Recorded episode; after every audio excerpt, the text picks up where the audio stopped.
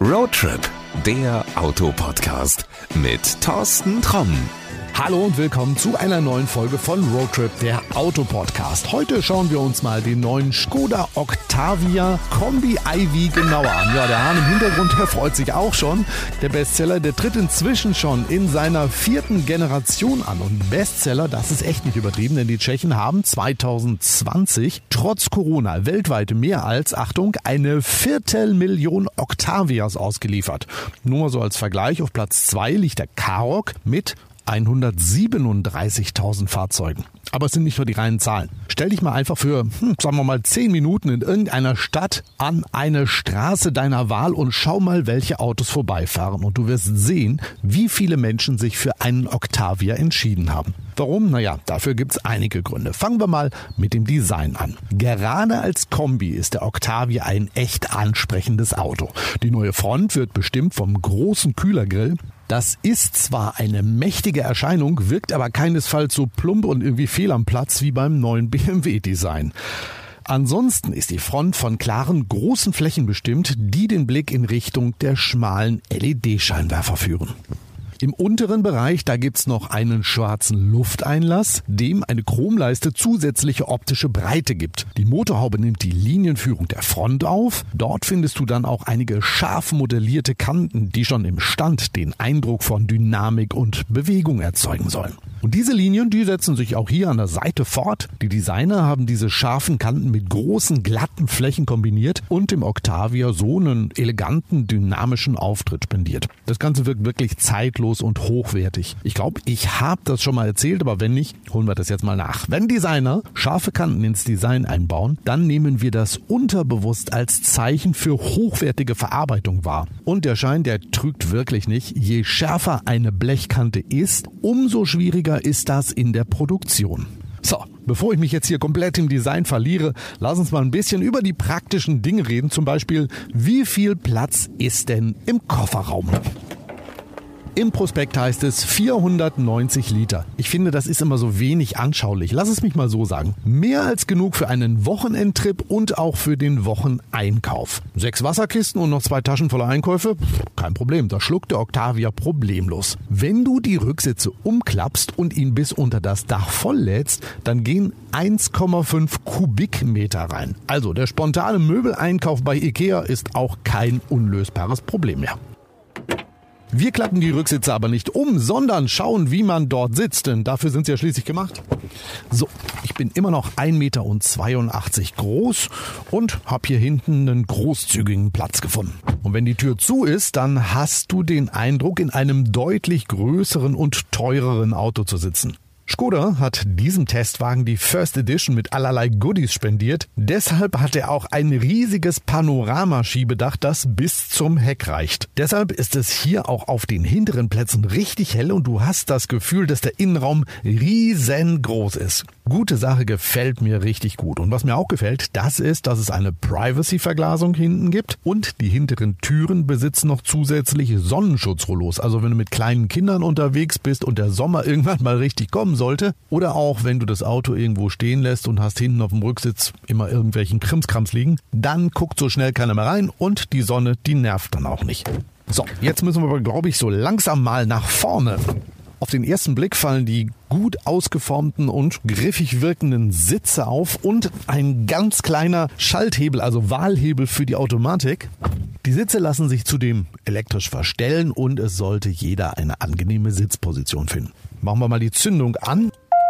Das Cockpit wirkt sehr frisch und modern. Auf dem Armaturenbrett finden sich auch super sauber vernähte Stoffelemente und die wirken richtig, richtig hochwertig. Dieser Testwagen hat nicht nur ein riesiges zentrales Display, sondern auch digitale Instrumente. Für mich ist das immer die beste Lösung, weil diese unter anderem bei allen Lichtverhältnissen super abzulesen sind. Außerdem kannst du dir die Informationen vor dem Lenkrad anzeigen lassen, die du auch wirklich brauchst. So, und auch hier vorne ist Platz keine Mangelware. Die Ellenbogen schlagen nirgendwo an und es gibt ganz viele Ablageplätze für den alltäglichen Krimskrams, unter anderem auch einen kleinen Mülleimer. Vor dem kleinen Schalthebel, da findet sich eine Smartphone-Ablage, die das Gerät kontaktlos auflädt, sofern dein Handy das unterstützt. Falls nicht, auch kein Problem, es gibt auch mehrere USB-Ports. So, nun will ich aber mal endlich los und schauen, wie sich der 204 PS Plug-in Hybrid fährt. Dafür genau drücken wir mal auf den äh, Starterknopf und die Zeitmaschine ist auch schon angekommen. Bis gleich.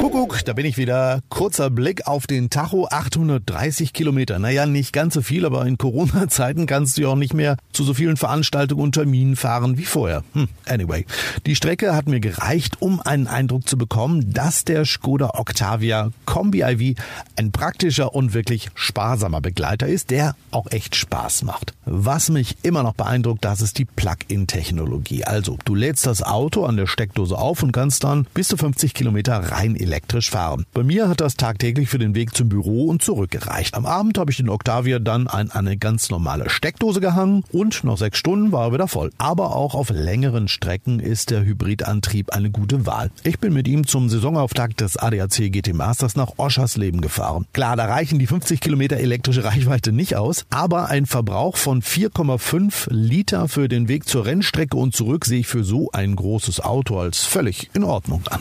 Aber der Testverbrauch über die 830 Kilometer ist viel niedriger. 3,1 Liter stehen auf dem Bordcomputer. Klar, wenn man das Auto jede Nacht an der Steckdose lädt, dann hat man am nächsten Morgen auch die 50 elektrischen Kilometer zur Verfügung. Und das ist ja auch der Sinn und Zweck eines Plug-in-Hybrids.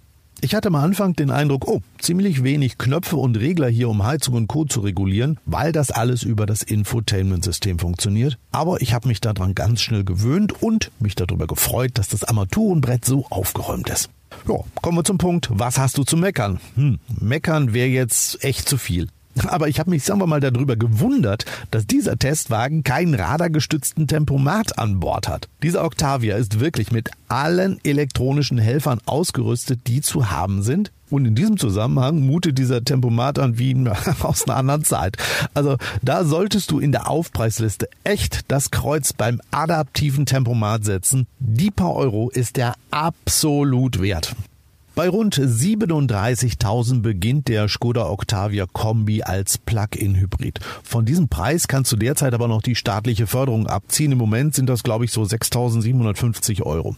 Ja, zum Schluss immer die Frage, für wen ist der Skoda Octavia iV eine Alternative? Nun ja, wenn du einen Kombi suchst, der wirklich viel Platz hat, dann ist der Octavia die richtige Wahl. Auch wenn du im Segment von Audi A3, VW Golf, Seat Leon, Opel Astra oder Ford Focus mal was anderes ausprobieren willst, dann ist er eine gute Alternative. Ja, jetzt werden einige sagen, Moment mal, der Octavia, der ist ja viel größer als der A3, Golf, Astra und Co. Stimmt, das ist er durchaus, aber er ist genau in diesem Segment angesiedelt. Das, was man früher eben halt als Golfklasse bezeichnet hat.